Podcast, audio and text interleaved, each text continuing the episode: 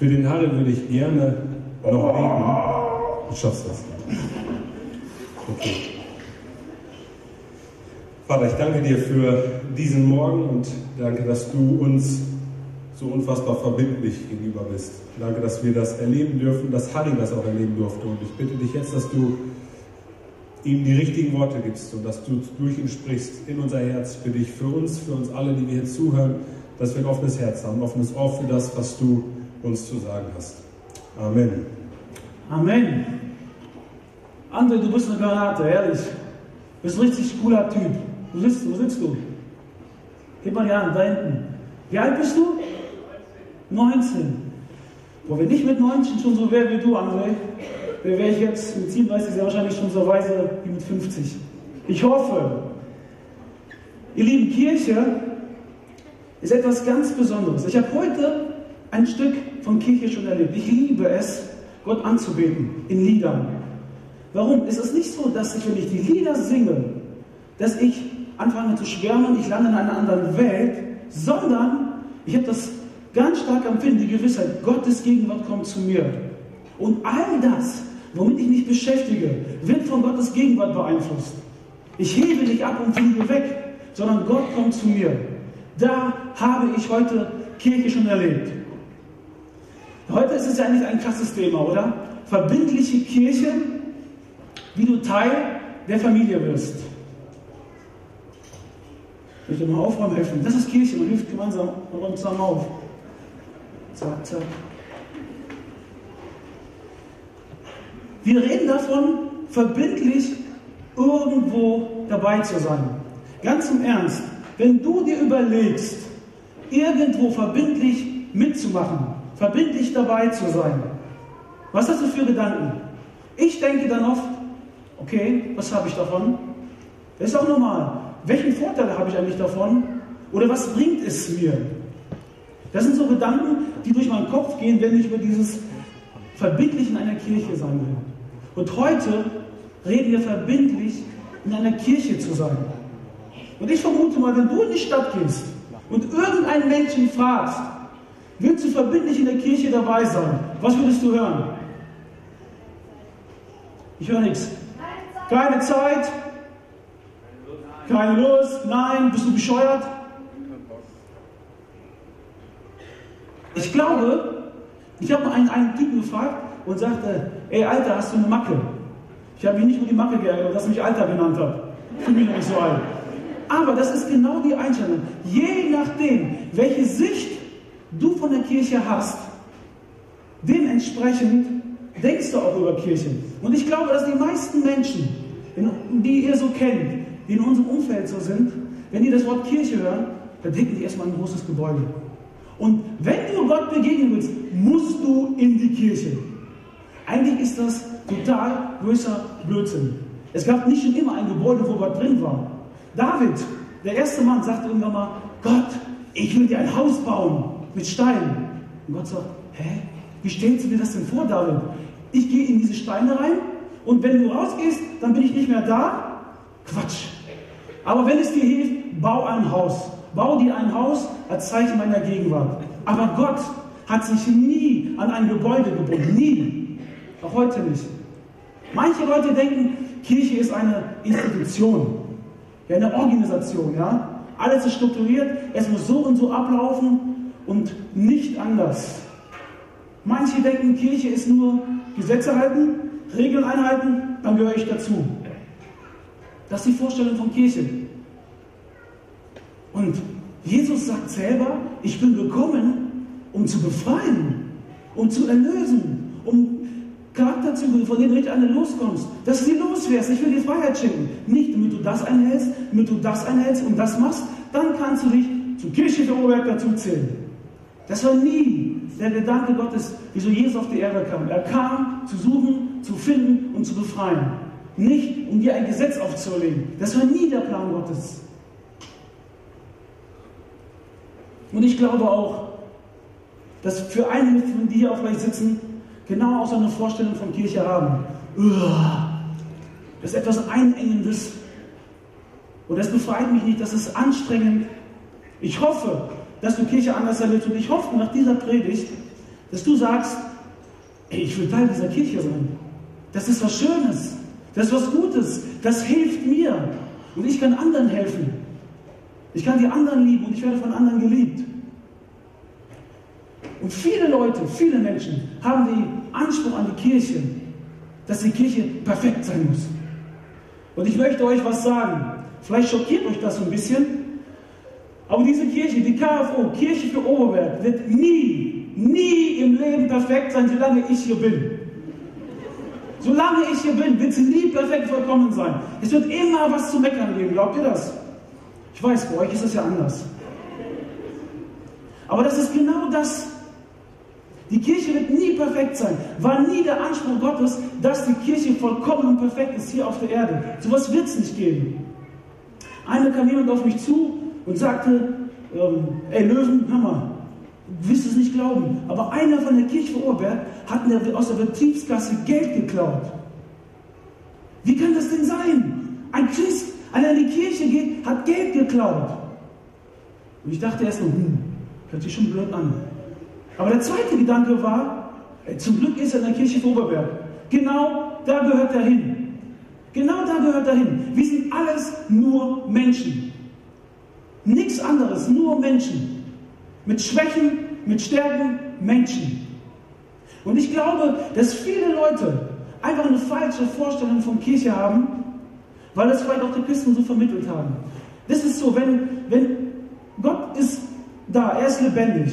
Und irgendwann ist es so, dass ich merke, als Mensch gemerkt habe, wow, ich kann eine lebendige Beziehung zu Gott haben. Da gehen so die Scheuklappen weg und die Bibel redet davon, dass der Geist Gottes, der ist da, in mir wirkt, mein Denken verändert. Und ich entscheide mich, mit diesem Gott zusammen zu leben, eine lebendige Beziehung. Und wisst ihr, was die meisten Leute auch denken? Sobald ich diese Entscheidung getroffen habe, über Nacht bin ich ein ganz, ganz anderer Mensch. Ich glaube, dass wir in vielen Lebensbereichen verändert werden. Und ich glaube auch ein Wunder. Ich kenne Menschen, die von heute auf morgen von Süchten frei geworden sind, die geheilt worden sind, nachdem sie diese Beziehung zu Gott aufgenommen haben, an Jesus Christus geglaubt haben.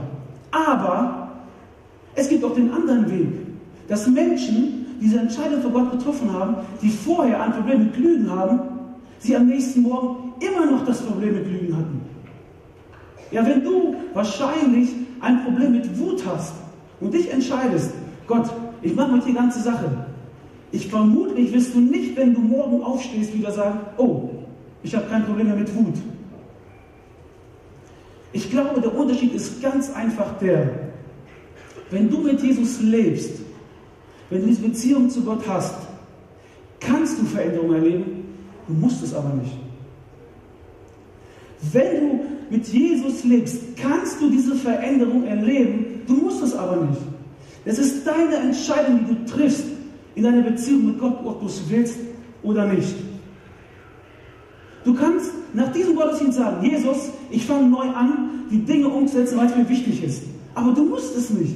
Nur weil du hier reingekommen bist, heißt es nicht, dass du ganz verändert wieder rausgehst. Absolut nicht. Du kannst diese Entscheidung treffen, aber du musst es nicht. Und genauso ist es. Es sind auch Menschen in der Kirche, die Fehler machen, viel Müll veranstalten. Und über, du siehst vielleicht alles Versagen, den ganzen Schrott der Kirche. Und trotzdem bist Kirche du und ich, Menschen.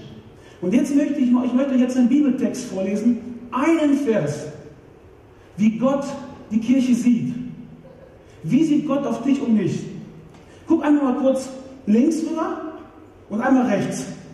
Ja, das sind so die Leute, die für Gott Kirche sind, die Menschen. Ich möchte euch jetzt einen Vers verlesen, wie Gott die Kirche sieht. Das ist Epheser 5, 27. Wie eine Braut soll seine Kirche sein. Schön, makellos, ohne Flecken, ohne Falten oder, oder einen anderen Fehler weil sie allein Christus gehören soll. Wie eine Braut soll seine Kirche sein, schön und makellos, ohne Flecken, Falten oder einen anderen Fehler, weil sie alleine Christus gehört. eine Braut. Wunderschön.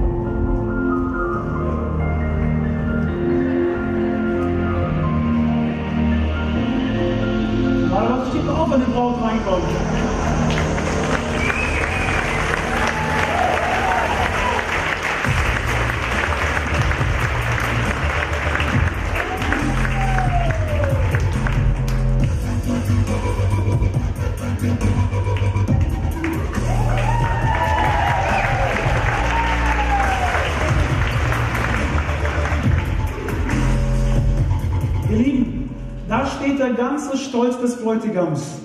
Da steht Gottes absolute Freude. So sieht Gott die Kirche. Wir sehen vielleicht all die Macken, das Kaputte. Aber das ist Gottes Blick von Kirche.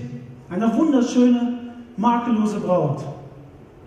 Du müsstest mich jetzt den Bund erneuern, aber ich muss weiter predigen. Ich habe die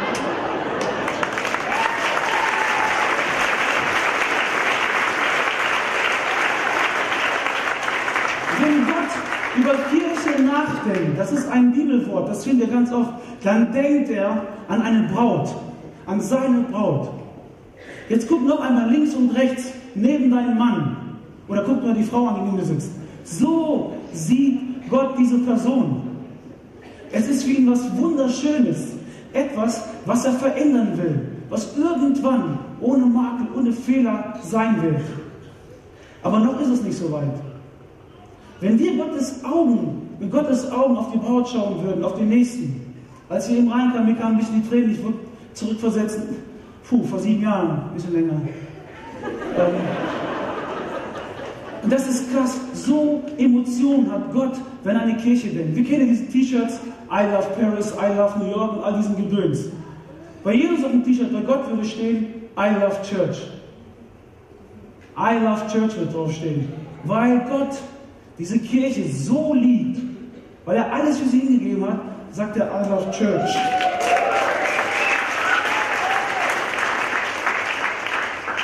Wenn Gott an seine Kirche denkt, wenn Jesus an seine Kirche denkt, dann ist er erfüllt von Liebe.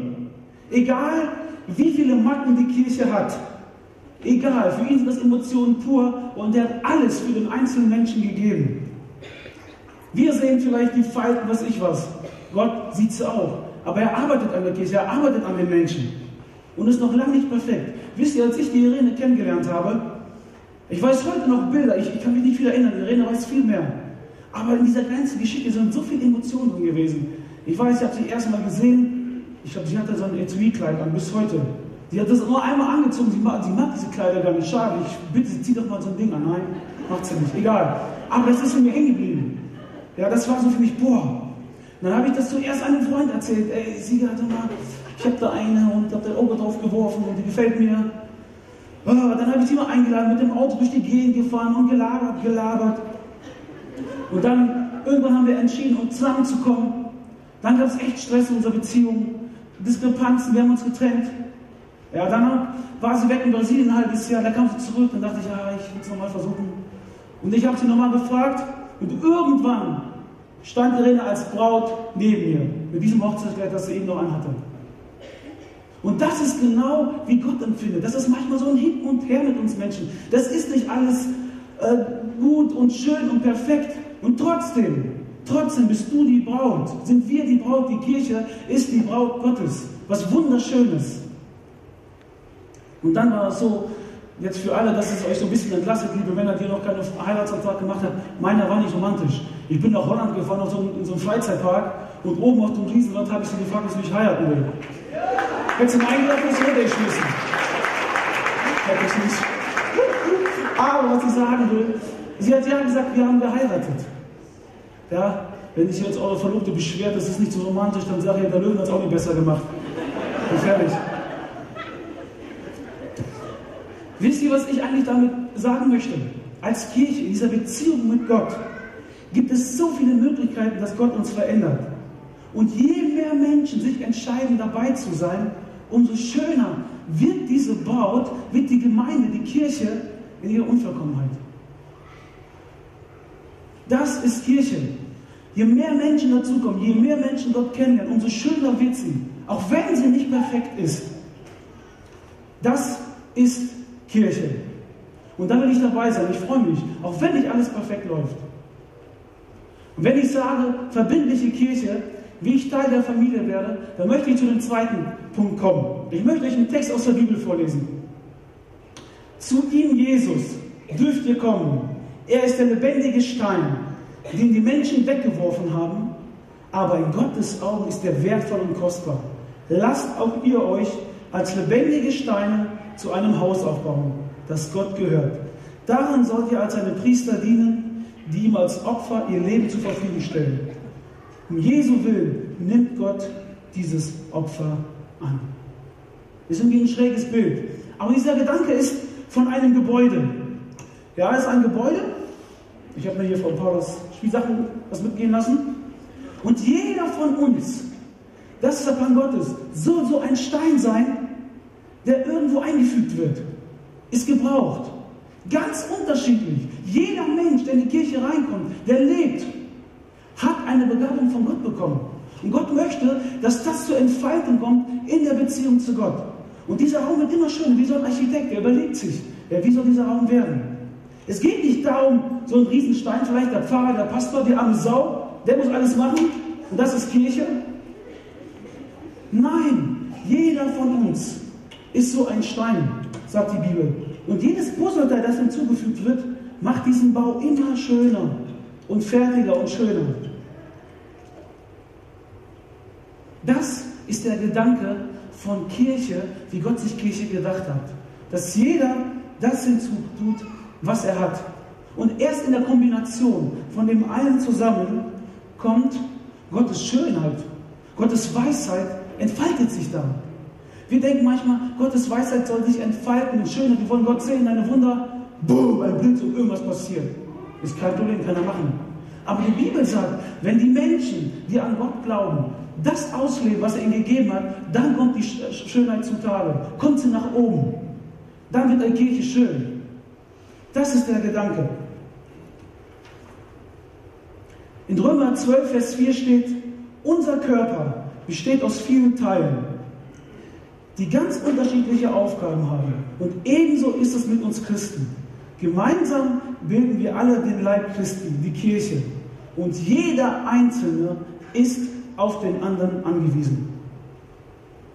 Die Stärke der Kirche, einer Kirche, einer Gemeinde, kannst du nennen, wie du willst, hängt davon ab, wie viele Menschen sagen, ich will so ein lebendiger Stein sein. Die Stärke einer Kirche hängt davon ab, wie viele Menschen sagen, ich will so ein lebendiger Stein sein. Mit dem, was ich kann. Es geht nicht darum, dass wir alle gleich sind. Ja, es, wir haben das schon immer so gemacht und das soll die nächsten 20 Jahre so bleiben. Das ist die, die, der größte Trugschluss. Wir haben den Vers von der Braut gelesen. Gott will die verändern. Wir sind auf dem Weg. Kennt ihr die sieben letzten Worte einer lebendigen Gemeinde? Das haben wir schon immer so gemacht. Ja, darum geht es nicht. Nicht, wir haben das vor zehn Jahren gemacht, vor fünf. Nein, Gott ist am Weg in jedem Einzelnen. Erst er nimmt lebendige Steine und setzt sie ein und die Gemeinde verändert sich, wird immer schöner. Frauen, Männer, ich habe keine Lust an der Kirche sein, wo nur Männer sind. Da würde ich nicht hingehen. Bei Frauen vielleicht anders? Nein, auch nicht. Überhaupt nicht. Sondern eine Kirche hat eine riesengroße Vielfalt. Und ich glaube auch, dass jeder von uns von Gott dazu beauftragt ist, so ein lebendiger Stein zu sein, das umzusetzen. Wir leben heute in einer Zeit, finde ich so, wo man eher unverbindlich sein will. Ich fand das cool, was André eben erzählt hat.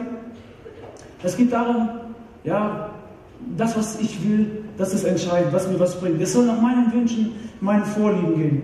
Aber ich glaube, immer wenn ich denke, es soll nach meinen Wünschen, nach meinen Vorstellungen geht, werde ich einsam. Ich glaube, wir haben so viele, viele Menschen, die einsam sind, auch in unserem Land, in Deutschland, weil sie sagen, es muss um mich gehen. Jemand muss für mich was tun. Aber das Krasse ist, in der Bibel ist der Weg genau umgekehrt. Gott sagt, lass dich als einen lebendigen Stein einsetzen und du wirst sehen, wie du aus deiner Einsamkeit, aus deiner Isolation rauskommst. Warum ist das denn da so? Warum ist denn das so? Ich glaube nämlich deswegen, weil wenn ich unverbindlich bin, bleibe ich einsam. Und ich sage euch auch warum. Weil Unverbindlichkeit ist eigentlich eine sehr, sehr anstrengende Geschichte. Ich möchte euch mal einfach ein paar Beispiele nennen. Ja? Ärgert es dich nicht, wenn jemand dir einen Termin zugesagt hat, aber kurz vorher absagt, sagt, ich kann nicht kommen? Doch. Oder jemand hat dir zugesagt beim Helfen, du brauchst gerade, und dann kommt er nicht. Ärgert dich das nicht? Jemand hat versprochen, dich anzurufen und dir was abzuklären. Um 19 Uhr kommt der Anruf, ey, tut mir leid, ich muss noch mal im Köter spazieren gehen. Also Unverbindlichkeit, wenn das jemand uns entgegenlebt, dann fühlen wir uns so, das gefällt uns nicht. Aber genauso ist es auch andersrum. Ja, genauso ist das andersrum. Zu einer Kirche dazugehören, ist es wie zu einer Familie zugehören. Ich sage euch mal was, ich kann nicht kochen. Also, wenn ich koche, schmeckt das nicht. Ich esse das, aber Paul und Irene selten. Das ist einfach so. Aber wisst ihr, was ich kann? Irene kocht, weil es gut schmeckt. Und ich kann es nicht so gut, nicht weil ich Frau bin, ich kann es einfach nicht so gut. Aber ich mache den Ölwechsel. Da ist jemand verbindlich gewesen, macht das Essen und ich genieße es. Ich war verbindlich, habe das Öl gewechselt im Auto, Irene fährt damit durch die Gegend. Irene richtet unser Haus ein. Ja, wenn ich unser Haus einrichten würde, würde niemand uns besuchen kommen, oder nur einmal dann nicht mehr kommen. Das ist so. Meine Frau sagt, wenn die Leute zu mir zur Hauskirche kommen, das sieht aus. Also, Irene stellt zwar Schälchen hin, ne? ich stelle die Tüte mal dahin, mach die auf. Ja, bei Männern, da geht es um, um Schönheit. Stimmt nicht, stimmt nicht. Aber so bin ich vom Typ. Jeder hat seine Aufgaben. Und wenn jeder das lebt, sich verpflichtet, das zu leben, was er kann, das macht das Leben des anderen schöner, gegenseitig. Ich habe Rechte in der Familie und ich habe Pflichten. Und so vergleicht Gott das Leben in der Gemeinde als lebendige Steine. Ich glaube, das ist ein riesen Irrglaube zu glauben, wenn ich zweimal, einmal in zwei Wochen hier in die KFO komme, mich hinsetze und das ist Kirche. Das ist nicht Kirche. Ich glaube, du kannst alle zwei Wochen herkommen und du bist ein sehr einsamer Mensch, weil du nirgendwo bist, wo du weißt, ich gehöre dahin. Und auch viele Menschen rennen von Kirche zu Kirche und denken, wo finde ich das Richtige? Sie werden es nie finden, 100 Prozent, solange sie nicht anfangen, hey, vielleicht sollte ich mal anfangen, mich als lebendiger Stein mal einzusetzen. Vielleicht sollte ich dazu beitragen, dass dieser Raum mal ein bisschen schöner wird. Und dann verändert sich was. Und ich glaube auch, dass wir, wenn wir verpflichtend, verbindend in eine Kirche gehen, dass ich sogar am meisten davon profitiere. Und dass ich es vielleicht wollte. Warum? Ich habe ja vorhin erzählt, ähm, dass wenn Gott dich verändern will, das muss nicht unbedingt sein, dass du es zulässt. Du kannst sagen, ich habe die Möglichkeit, aber ich will es nicht. Es ist deine Entscheidung, ob du es tust. Aber ich glaube, damit du persönlich wachsen kannst, verändert wirst, muss etwas passieren. Du musst zu einer Gruppe von Menschen gehören, die dir helfen. Wie werde ich denn meine Sorgen los? Wie werde ich denn heil? Wie werde ich denn verändert? Wisst ihr wie? Indem ich das tue, was Gott mir sagt. Er fordert uns auf, jeden Einzelnen der Kirche, ich möchte es mal vorlesen. Liebt einander, betet füreinander, ermutigt einander, korrigiert einander. Er mahnt uns, einander zu grüßen, freundlich zu sein, einander zu dienen, einander zu ehren, Komplimente zu machen, Wertschätzung zu geben, einander zu unterrichten, einander auch anzunehmen, korrigieren und einander sich unterzuordnen. Da passiert Veränderung. Nicht, wenn du auf deiner Insel lebst und denkst, ich bin für mich genug, ich brauche keinen. Da lernst du auch nicht zu lieben. Da lernst du nicht, wie du alleine bist. Erst wenn unvollkommene Menschen in deiner Gegenwart sind, dann lernst du das. Und das ist Kirche, verbindlich, irgendwo dabei zu sein. Sei es eine Hauskirche, sei es, äh, du fängst an, irgendwie äh, mitzuarbeiten, wo du dich einbringst. Und indem du dich einbringst, wirst du sehen, dass du erstens nicht einsam bist und dass das, was du kannst, gebraucht wird. Weil Gott in jedem von uns was reingelegt hat. In 1. Korinther 12, Vers 7 heißt es, wie auch immer sich die Gaben des Geistes jetzt bei jedem Einzelnen von euch zeigen, soll sie der ganzen Kirche nützen. Die Gaben sind dafür da, dass andere davon profitieren. Genau wie ich von dem guten Essen profitiere, das meine Frau macht, und wie sie davon profitiert, dass ich das Auto wasche oder andere Dinge, die sie nicht so gerne macht. Du brauchst Kirche, aber Gott braucht auch dich. Hört sich vielleicht ein bisschen merkwürdig an. Ich glaube, der Unterschied zwischen einem Besucher, sage ich mal, er kommt und guckt, was ist das, und so einem lebendigen Stein ist, die Besucher sind Zuschauer auf dem Feld, die von der Seitenlinie zuschauen. Lebendige Steine sind mitten auf dem Platz, die rennen, die sind dabei, die schwitzen, die lernen das Leben kennen. Besucher konsumieren, toll, ich kann wieder gehen, hat mit mir nichts zu tun. Ein lebendiger Stein, der irgendwo drin ist, der arbeitet mit, der ist aktiv. Als Besucher will ich nur die Vorteile in Anspruch nehmen, aber keine Verantwortung übernehmen und werde dadurch aber einsam. Und der entscheidende Punkt ist, dass du, dass die Kirche, du und ich, wir haben hier einen Auftrag auf dieser Welt. Ich möchte das mal so beschreiben. Als Jesus auf der Erde lebte, wir feiern sein Kommen jetzt Heiligabend, wir wollen die Feier und nimmt sie mit, wird ein cooles Weihnachtsfest. Als Jesus auf die Erde kam, wirkte Gott durch seinen menschlichen Körper. Jesus hat was getan. Dann ist Jesus zum Himmel gefahren, Gott schickte den Heiligen Geist, der in den Menschen lebt. Heute gebraucht Gott die Kirche, dich und mich. Er schickt Jesus nicht mehr, er braucht die Kirche. Die Kirche ist sein Werkzeug auf dieser Erde. Gott hat eine totale Faszination für Menschen. Und du darfst und sollst sogar diese Faszination für Menschen präsentieren, den Menschen zeigen, wie Gott über uns Menschen denkt. Wenn du den Wunsch hast, dass noch mehr Unmaßbarer die Chance bekommen, Gott persönlich kennenzulernen, noch mehr Menschen im Oberbergischen Kreis die Chance bekommen, Gott kennenzulernen, oder die Möglichkeit, dass noch mehr Menschen in NRW Gott kennenlernen, oder in Deutschland, in Europa, die ganze Welt. Wenn du diesen Wunsch hast, dann kannst du dir nicht erlauben, ein toter Stein zu sein. Dann will Gott dich da irgendwo in diesem Bau, dass du dazu beiträgst, dass noch mehr Menschen diesen Gott kennenlernen. Die Band darf mal nach vorne kommen. Ich möchte euch, ich möchte einfach jetzt noch für euch beten. Und zwar, ich glaube, dass es vielleicht für einige dran ist, einfach mal zu sagen, ey, weißt du was, ich habe überhaupt keine Ahnung, was ich machen soll. Aber ich werde gleich mal vielleicht hinten zu den Ständen gehen. Der Daniel erklärt es gleich. Ich werde einfach mal anfangen, mal fragen, ey, wo kann ich was machen? Wo kann ich mich einsetzen? Oder vielleicht ist es dran für dich, diese Faszination, die Gott für Menschen hat, neu beleben zu lassen. Dann möchte ich gleich dafür beten. Ich möchte dafür beten, ja, dass das passiert. Und gleich singt die Band ein Lied und dann habt ihr einfach auch die Möglichkeit, das in euren Gedanken festzumachen und diese Entscheidung zu treffen. Ich möchte beten, darf ich euch bitten, aufzustehen.